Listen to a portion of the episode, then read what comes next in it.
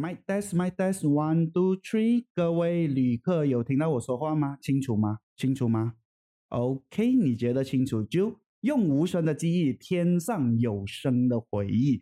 大家好，欢迎来到无声卡带二点零的旅巴团。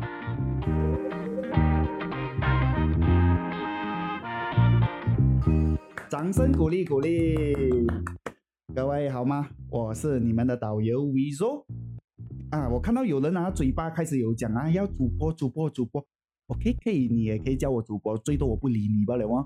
哼，没有啦，我还是很爱你们的耶，么么哒。大家觉得今天的背景音乐怎样？是不是比较有那种旅行的 feel？如果你们喜欢的话，你们可以回馈给我，就是到我们网站的 Google Form 哦。如果你们觉得不 OK，有什么音乐可以建议，都是可以在 Google Form 那边跟我来做一个回馈的。谢谢大家。经过昨天跟大家见面后，我们又见面啦，再次跟大家多多指教。在我们的行程开始之前，我有一些东西想要跟大家汇报一下。有初来乍到的旅客，你们可以到上一期第零集 EP 零这边去听听为什么会有无声卡带二点零这个故事。我简单带出三个重点。第一个就是为什么无声卡带会从第一集变成二点零。第二个就是二点零会带来什么变化的内容。第三个是，如果你觉得这个节目不错的话，你会怎样介绍你的朋友？就这三个重点，我不讲多，你们回去听。好，还有大家也要注意，如果你们想要获得一个很好的体验，你们可以找一个比较舒服和放松的环境，像是咖啡厅。你家的书房还是在车上，你可以感受到旅行的味道。这样的话，你就有代入感。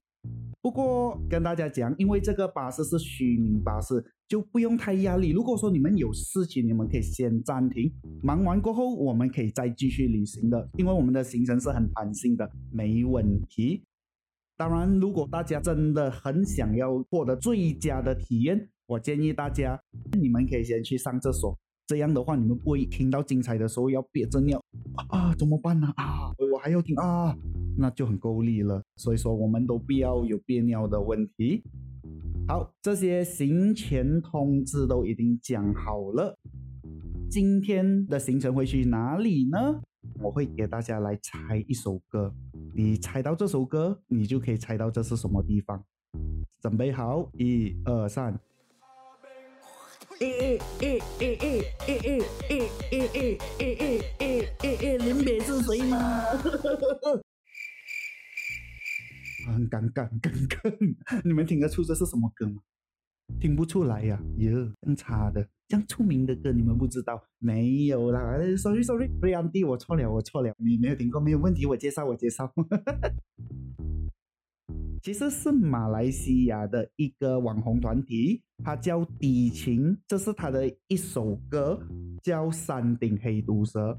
从二零二零年十二月二十四日开始上传到 YouTube 后，到现在我今天录制的日期是二零二二年五月二十八日哦，已经累计有一千六百万的观看人数，哇哦！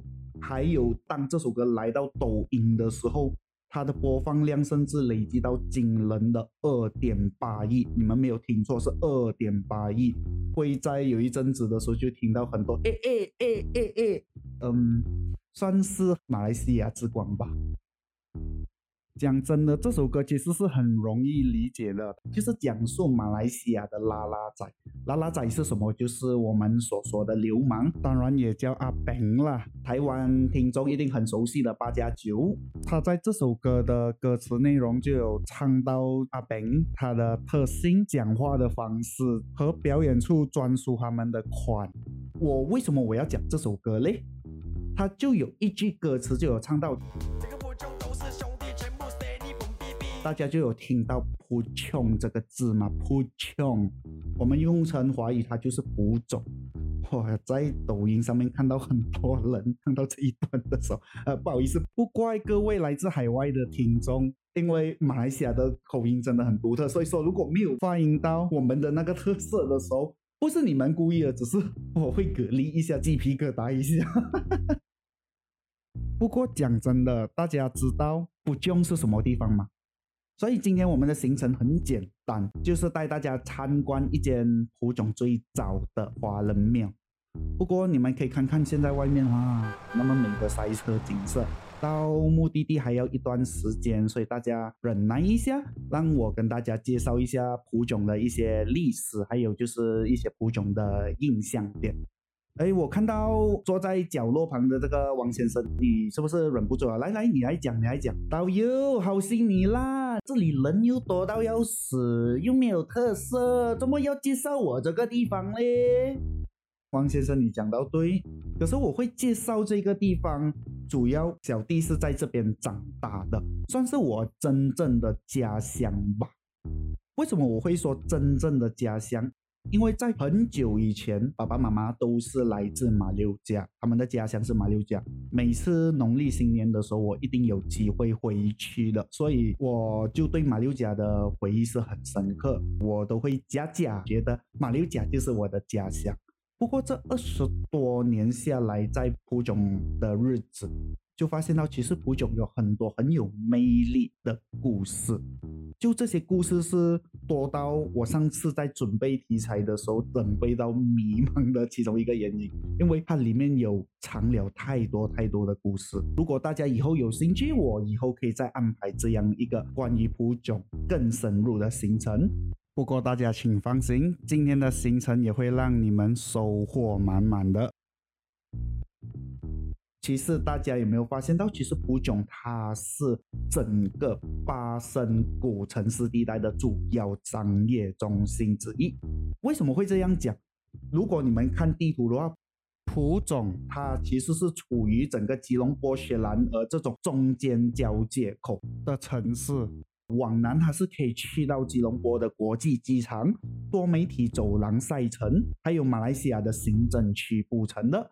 往西走的话，可以去到双威城、苏邦，还有巴生，很多人住的城市啊。讲废话诶。往东如果没有塞车的情况，你只要二十多分钟就可以从蒲种到达吉隆坡中心地带。所以说这个地方非常非常有潜质发展。从九零年代开始，短短的时间，这个城市就成为了大家心中又爱又恨的城市。爱塔是因为这个地方真的很适合发展商业。在九十年代的时候，就是有一个大集团 IOI 集团，它除了发展中油业，它也在这边大肆发展这一个房地产。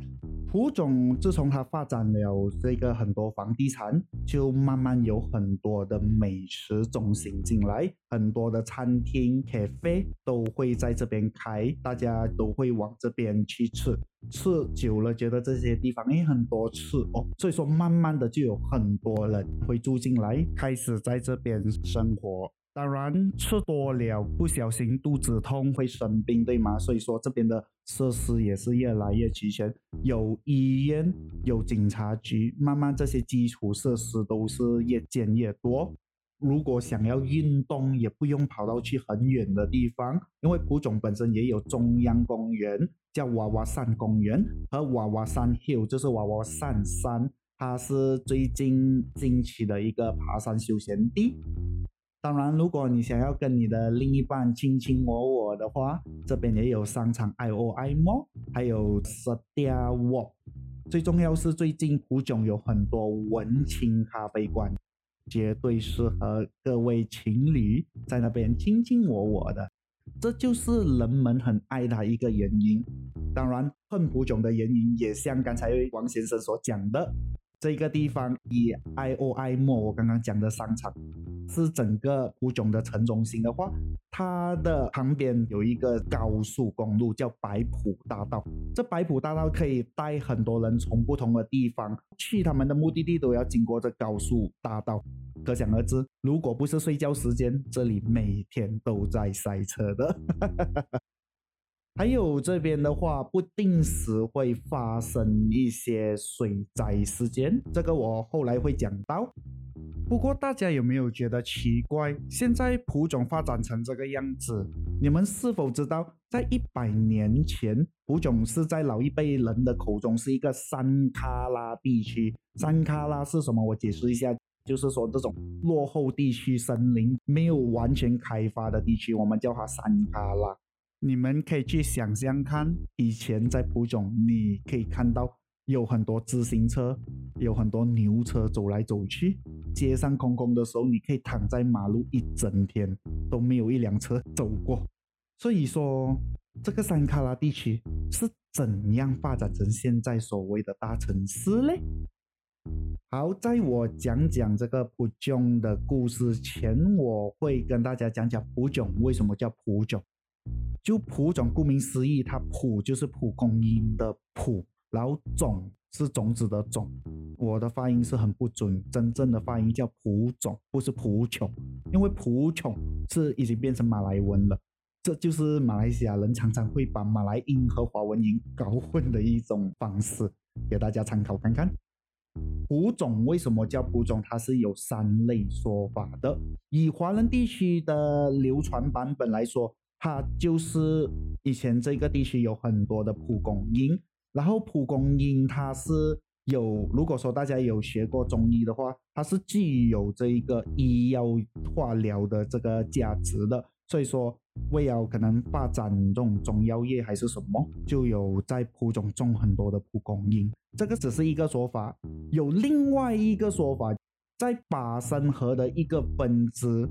蒲种的这个地区，它是属于巴生河的一个分支，叫苏埃蒲琼。苏埃在马来文的意思就是河，也就是蒲琼河。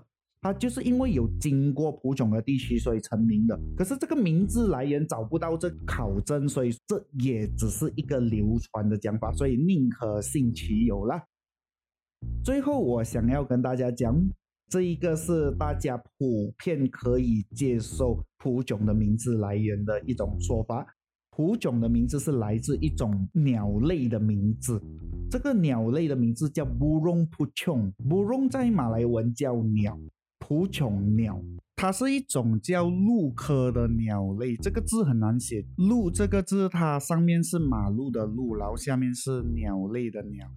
在一九零零年代的时候。因为蒲种当时是一个沼泽地，所以当时那些鸟类就很喜欢栖息在这些地方。然后以前的蒲种也是有很多的原住民，而这些鹿科鸟类不容不种，很容易成为这些原住民的盘中餐。为什么？因为这只鸟本身的习性是很懒惰的。它站在那边就不会动，就不会动，所以很少有那种像包这样有很敏感的反应。所以那些原住民一下子就哦，就抓到它了。现在这个鸟类你在蒲种是已经看不到它了，因为它濒临绝种了的。根据蒲种艺人黄思安有说到，如果你想要看这只鸟的话，你只能去到马来西亚国家动物园啦。好，大家，我们已经到了蒲炯的第一间庙啊！你们没有看到哪里？那对对，那一边那边那间庙，你们不要把它想象成那种金碧辉煌的，其实它就是只是长得很像猪甲的这个观音庙。然后你看到它的门口是在侧边的，对吗？不像是很多的庙是从主门进去的。很多人来到这边的话，都会觉得啊，这是庙来的。不过不要看这间庙这样不起眼，我再说多一次，它是蒲种区里面第一间的华人庙宇，坐落在蒲种十四里新村莫兰迪路加兰莫兰蒂转角处的一个观音堂，它是每天都有开放给村民去膜拜的。它建立的日期我们其实是没有办法去考究的，因为它没有这个文字记载。可是从当地的居民口述说。这个观音庙已经很久了，已经要到一百年了。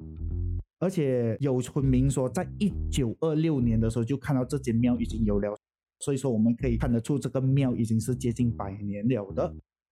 关于这个庙，我们都讲观音庙嘛，就是供奉观世音菩萨，还有供奉拿度公。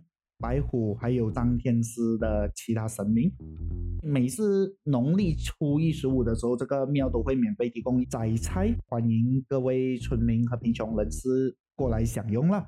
如果大家觉得水洗也是可以给香油钱的，我在这里就有听到一些村民有说到，在这边祈求啊是有求必应的，尤其是如果你想要生 baby，在这边求子是非常灵验的，所以说这边的香火算是非常旺的，所以有谁要拜的，我给你们一点时间拜先，准备开始。OK，大家都回来了，对吗？好，我再继续跟你们讲故事。关于这个庙，我就有一个很奇妙的故事可以跟大家分享的。这个故事的主题就是为什么这边的村民要建观音庙呢？以前有一个村民就在他的住家面前挖井，他挖一下挖一下，他就挖到了一座观世音菩萨像。哎，就很奇怪，也就是说你在挖井的时候挖到神像，就代表说上天显灵嘛，就想到可能是娘娘有跟我们说，哎，你挖到了这个，可能就是跟你之间有一个缘分，所以大慈大悲观世音菩萨降临到人间，保护这边的村民。所以村民觉得，哎，挖到观世音菩萨嘛，就一起建起一个小小的观世音菩萨庙，供奉观音娘娘了。最开始的时候，它原本只是几个木板叠起来的庙堂，可是，一九四八年过后，它就有搬到去新村的另外一个方向，是靠近马来人的清真寺的。所以，我们现在看到的这间观音庙已经不是原本的地方了。虽然这间庙已经经过了搬迁，可是当时的庙还是以木头为主的，所以说一直都会碰到有下雨漏水的问题，或是白蚁的问题。所以当时庙的理事会就有开始向村民这边筹钱哦。还好有很多热心人士愿意慷慨解助，所以你们看到的这一个庙虽然不大，看起来像住家，可是它还是保有庙该有的清洁、庄严，还有殊胜。这间观音庙呢，它每年的农历二月十九是观音诞，他们会有专属于他们自己的一个活动。庙堂他们会从新村沿路走到蒲总斋爷蒲总路一带拜街衣，这个街衣是所谓的纸扎坪。他们走到哪一个路会拜街衣、焚烧街衣，给这些流连在街头的无主孤魂有衣服穿。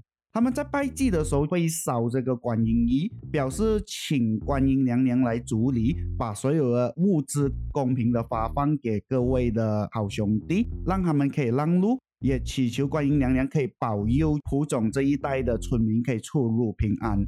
这一个是我觉得很特别的，因为这个传统仪式在。这间庙堂他们做也是已经有做了六十年，然后这个活动也让我觉得，哎，所谓的资助，我们不一定资助给就是人类贫穷人士，有时所谓的众生，就是旁边的好兄弟，哎，他们也是需要帮助，真的是厉害，这就是我觉得观世音菩萨大慈大悲的这种感觉是很棒的。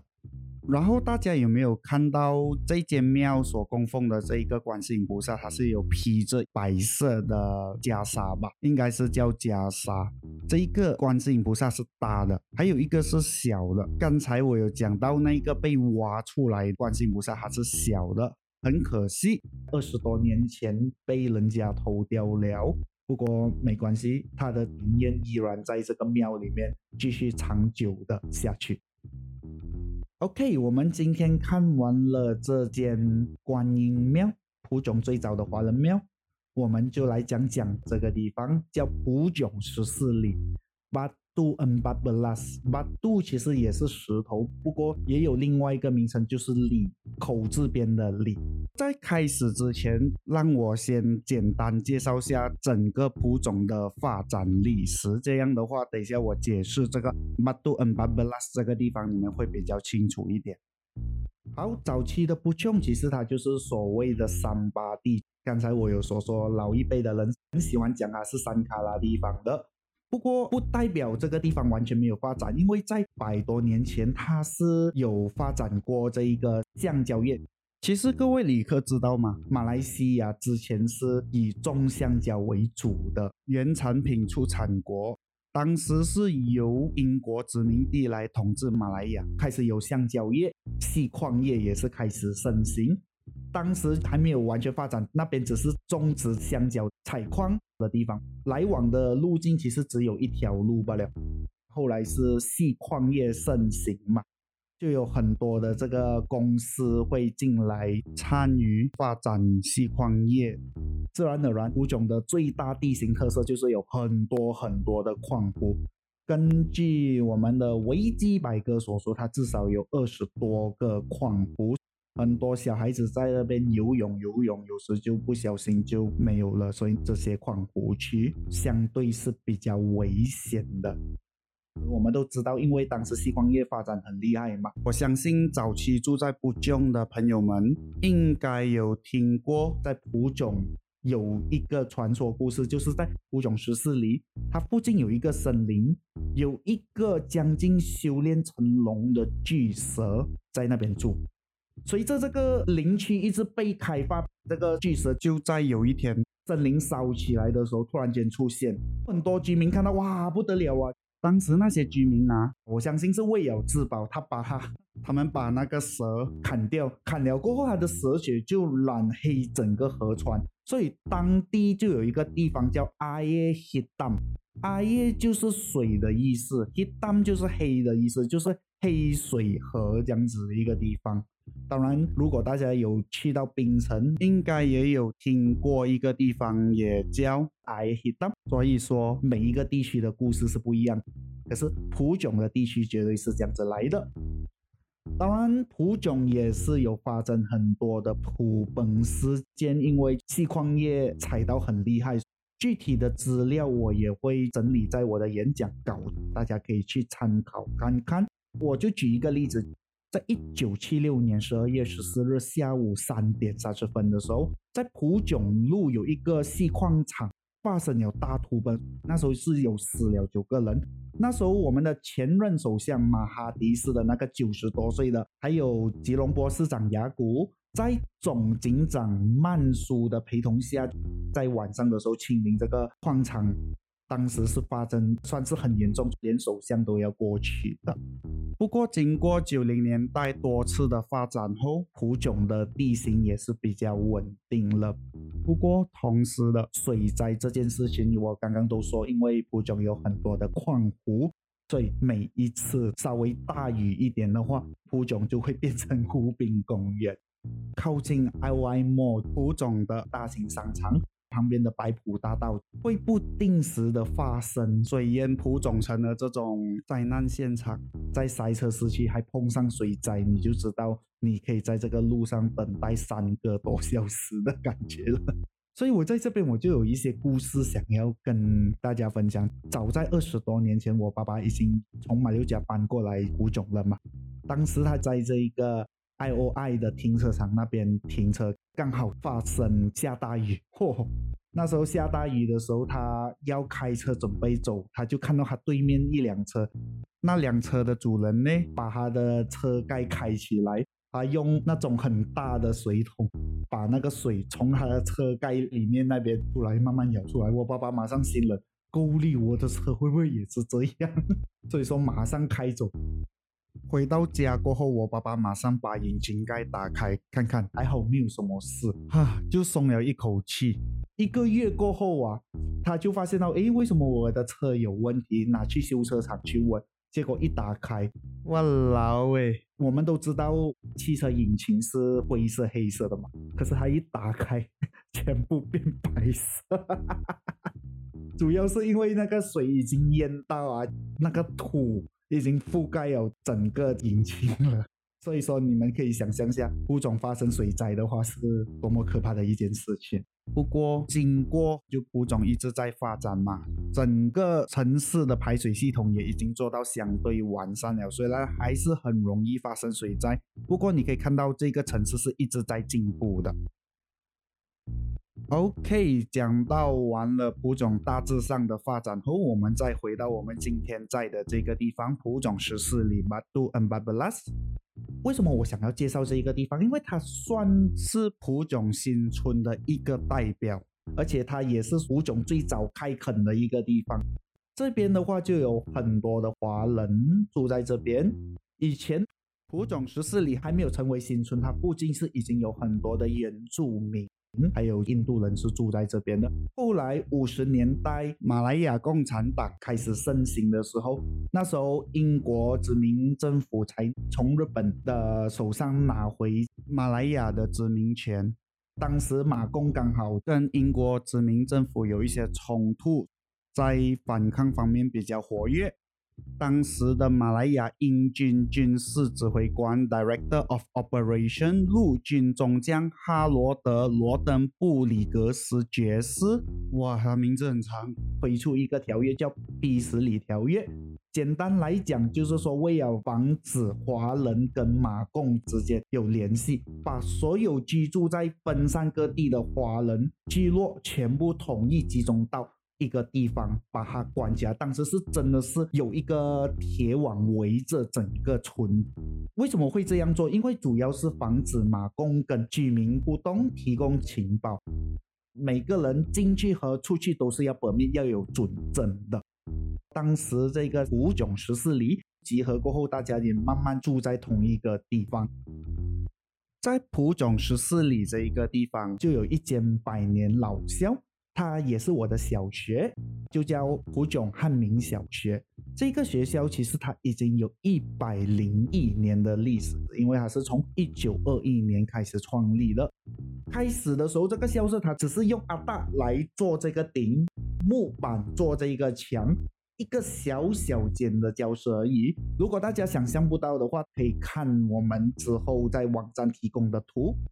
当时一九二一年创立的时候，整个学校也只有十多个人，然后所有的老师的资金和学生的书本费用都是由当时在董事部的几个热心人士所提供的。二零零三年开始，那一年我读小学一年级。整间学校就已经有三千多位学生，所以可想而知，这边真的住很多人，然后学生也越来越多。好，我们的行程也差不多来到尾声了。如果大家想要带一些东西回去的话，是的，我们的旅行团也会带大家带满满的手信回家给你们的朋友的。这个满满的干货手信时间呢，我大概跟大家简单介绍一下。这个系列主要是小弟私人推荐的一些马来西亚优质的 podcast 节目、YouTube 节目，或是一些最近开的美食地点，还有特色地点，我会简单跟各位旅客介绍。主要是我觉得每一个节目都有一个他自己很特别的地方，所以说我会简单介绍这个节目的特色大纲。还有这个节目的传送门，希望大家可以接触到各种不一样类型的活动节目或是自媒体。当然，我相信之后介绍的这些人、这些节目，可能你们都已经知道了。可是我会用另一个角度来介绍给你们那些自媒体的独特之处。声明，我这个节目真的没有这样出名，所以我没有跟人家收取任何的钱。我所介绍给大家的都是绝对真心的。如果有各位旅客和当事人有发现到，诶，小弟有介绍平台的资讯有错误的话，可以私下跟小弟说，发送到小弟的无声卡带 email。或是五个缝，小弟收到后会马上尝试纠正错误，还有删除如果不对的东西，请大家多多包涵。OK，今天为你们介绍的第一个手信就是刚才我们有介绍到的 DC Channel 低清，他们主要是在 YouTube 里面发布影片。然后他们是以团体的方式来经营，就像是台湾的 TGOP 这群人，或是反骨男孩 Wacky Boy。然后他们的灵魂人物有 K 老，那个演阿炳的，我们所说的流氓。这个 K 老他就有演过很多角色，可是偏偏就让他爆红了，就是这个阿炳。还有呢，就是 OK OK OK 某，还有歹戏，这三个是灵魂人物。他们主打的作品其实主要是贴近马来西亚风格的小品演绎，虽然你可以看到他们很多出口啊，还有那种很低俗的东西，像是哎美女一个人呐吃香蕉啊，哇这种很低俗的东西，可是他偏偏又可以打中我们马来西亚人很多的笑点，所以他们的频道所带出来的笑话是很符合马来西亚的口味的。当然，最近他们也是有尝试各种路线和风格，可是，在他们加入这些风格，他们都会有保留一些马来西亚的特色，还有贴老和傣戏的一些故事。讲真的，如果抛开那些关于低俗啊，就形容低清的刻板印象，其实低清目前是马来西亚 YouTube 中文圈一个正在尝试突破风格。并依然保留马来西亚自己的风格，取得最平衡的一个 YouTube 团体。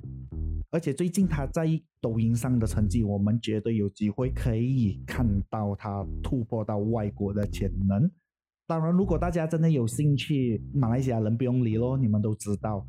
不过如果有外国的朋友，你们有兴趣的话，链接我会放在这一个资讯栏里面的。感谢所有听到这边的旅客哟，你们真的很赏脸哦，都没有人中途跳车，真的是很感人，很感人。至少你们给我这个脸，继续听完这个节目。我相信大家也是有听到很多的内容，所以我再简单跟大家做一个小小今天节目的总结。我们今天知道了蒲囧为什么叫蒲囧，还有我们知道蒲囧的印象，这是第一点。第二点就是我们刚刚参观了普囧最早的观音庙。第三，我也是有介绍普囧的一些简单的发展故事。当然，这个发展故事没有那么的详细，出于因为节目有一点太长了。不过，如果大家还有兴趣的话，我会延伸这一个普囧发展的故事。希望大家会喜欢这样一个行程。如果你们觉得不错，或是有什么心得，听完过后想要分享的，你们可以到我们无声卡带的 IG 的资讯栏下面这边有一个 Google 连接，你们点进去，你们就可以看到有 Google Form，那一边可以让你们分享你们的心得回馈，或是你们觉得有什么照片或是影片是听完这个节目后想要跟我分享的，都可以到那里哦。当然，我还是很厚脸皮的。如果你觉得这个节目不错，想要把小弟养肥一点的，你们也可以到网页里面的链接进行锻炼哦。当然是随喜的，以你们的感觉为主，最重要。感恩大家。再次的，如果你们想要介绍你们的朋友，你们可以这么说：无声卡带是一个分享民俗、宗教和以前故事的节目。我们会在 Spotify、Apple Podcast。Google Podcast、KKBox、Sound On，还有 YouTube 播出。然后小弟会尽量固定在每个礼拜六的中午十二点播出。当然，如果大家想要收到更多的最新消息，你们可以随时留守我们的 IG 或是 FB，传送门都已经放在节目的资讯栏。感谢大家的支持。正在收听 Spotify 和 Apple Podcast 的旅客们，你们觉得不错的话，你们可以留下你们的 follow 追踪和五星好评。收听 YouTube 的旅客们也是一样，如果你觉得不错的话，也是可以点赞、分享、加订阅 subscribe 的，因为你们的回馈就是无声卡带最大的动力。最后再提醒大家，我们下一期的节目将会在二零二二年七月九日星期六的中午十二点准时播出喽。感谢大家，如果没有什么事的话，我们就起立行礼，谢谢大家，我们下一期见，拜拜。